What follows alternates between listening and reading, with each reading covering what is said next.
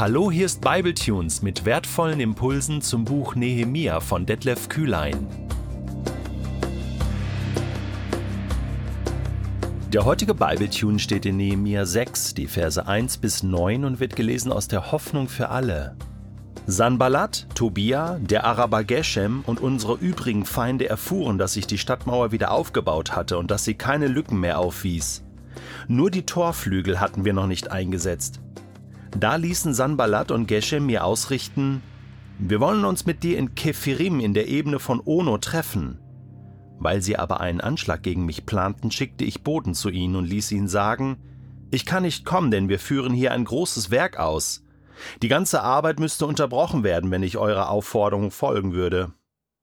Noch viermal schickten sie mir dieselbe Botschaft, und jedes Mal gab ich ihnen die gleiche Antwort. Doch Sanballat sandte mir zum fünften Mal einen seiner Männer, diesmal mit einem unverschlossenen Brief. Darin stand Die anderen Völker des Landes erzählen mir, dass du mit den Juden einen Aufstand planst und darum die Mauer wieder aufbaust. Auch von Geshem habe ich das gehört. Anscheinend willst du König der Juden werden. Du sollst sogar schon einige Propheten beauftragt haben, dich in Jerusalem zum König von Juda auszurufen. Von solchen Gerüchten wird natürlich auch der persische König erfahren. Darum lass uns miteinander beraten, was zu tun ist. Ich ließ ihm ausrichten, keine deiner Behauptungen ist wahr, sie sind alle frei erfunden. Unsere Feinde wollten uns Angst einjagen, um die Fertigstellung der Mauer zu verhindern. Doch ich betete, Herr, gib mir Mut und Kraft. Der Feind ändert seine Strategie. Nachdem Sanballat, Tobia und der Araber Geshem gemerkt haben, dass sie mit diesen Angriffen auf die Bauarbeiter der Stadtmauer nicht erfolgreich sind, weil die sich einfach gut verteidigen, gut organisiert haben, versuchen sie es mit einer anderen Strategie. Die ist tückisch. Sie laden Nehemia ein zu einem Verhandlungsgespräch. Jetzt könnte man auf dem ersten Blick sagen, ja, Nehemia, das ist doch die Chance. Also, ich meine, dann hättest du das erledigt. Geh doch hin zu dieser Verhandlung und einigt euch irgendwie, vielleicht kommt dann guter Kompromiss zustande, Diplomatie ähm, und dann habt ihr Ruhe. Dann könnt ihr in Ruhe die Stadtmauer bauen und, und die Feinde lassen euch in Ruhe. Vielleicht musst du einen kleinen Tribut zahlen.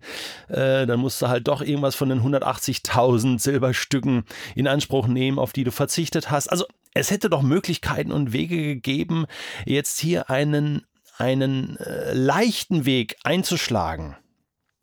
Nehemiah tut das nicht. Er bekommt auch heraus, dass ein Anschlag gegen ihn geplant war. Hätte man auch drauf kommen können, ja klar, aber trotzdem glaube ich, dass die Versuchung zunächst mal groß war. Vor allen Dingen versuchen die es ja dann noch viermal, ja? Viermal schickten sie mir dieselbe Botschaft.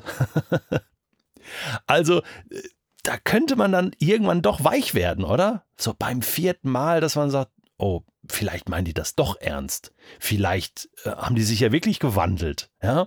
Manchmal kommt der Feind so als ein Engel des Lichts daher. So lesen wir im 2. Korinther 11.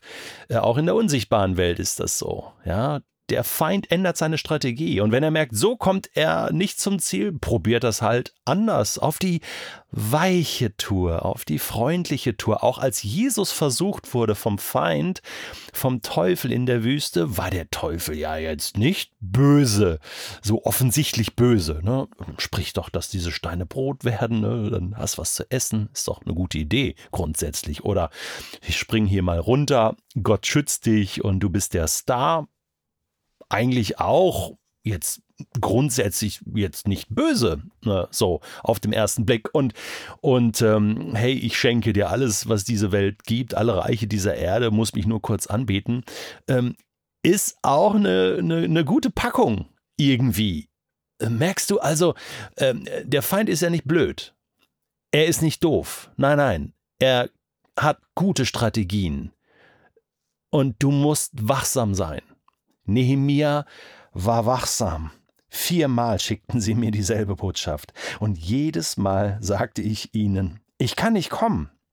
Ich führe hier ein großes Werk aus. Die brauchen mich hier. Ist ja richtig, ist ja richtig.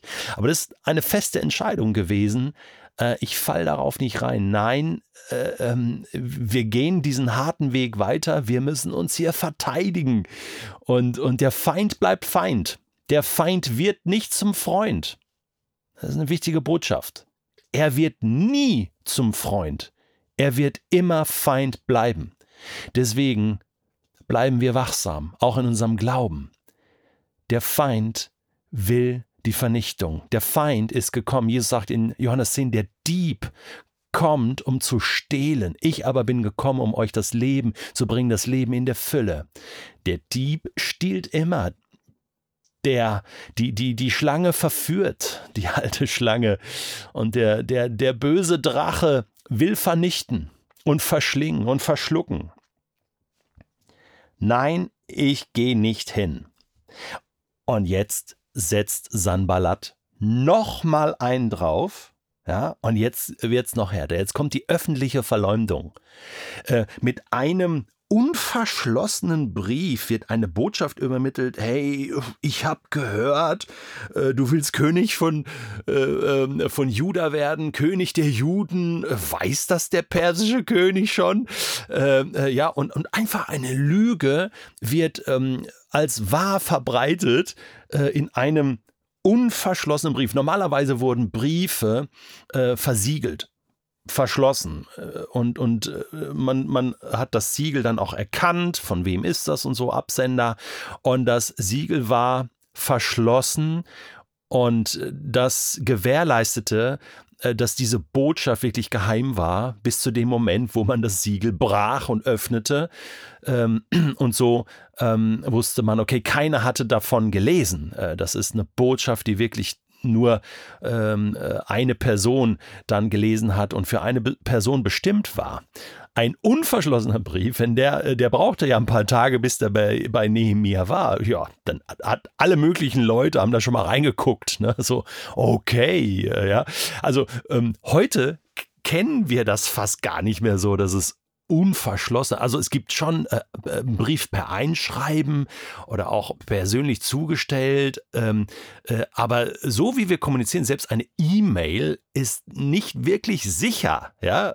Äh, und jetzt gibt es schon ähm, äh, mit, mit Verschlüsselung äh, E-Mails, ja, das, was wir gucken. Also ist, diese Verschlüsselung ist wie so ein Siegel damals. Ja? aber wenn wir noch weitergehen, ähm, vieles tragen wir öffentlich aus in den sozialen Medien, auf, auf Facebook, Instagram, ähm, ähm, äh, Twitter. Äh, da wird äh, ordentlich getwittert und zwar äh, alles unverschlossen, unverschlossene Botschaften. Und wie schnell kommt es da zu öffentlichen Verleumdungen. Hey, du hast das und das, das gesagt und dann haben das gleich Hunderte, Tausende gelesen. Es wird kopiert und weitergesendet, unverschlossene Briefe überall hin und dann sich wehren und sagen, nee, äh, Fake News stimmt gar nicht, das ist brutal schwer. Damals ließ sich das gut lösen, ähm, aber das hätte kippen können. Ja, wenn ein paar Leute dem geglaubt hätten und gesagt, nee, mir stimmt das? Hey, und du willst, ja, hey, du, du, du, du, du willst hier König werden. Ah, das ist der Plan.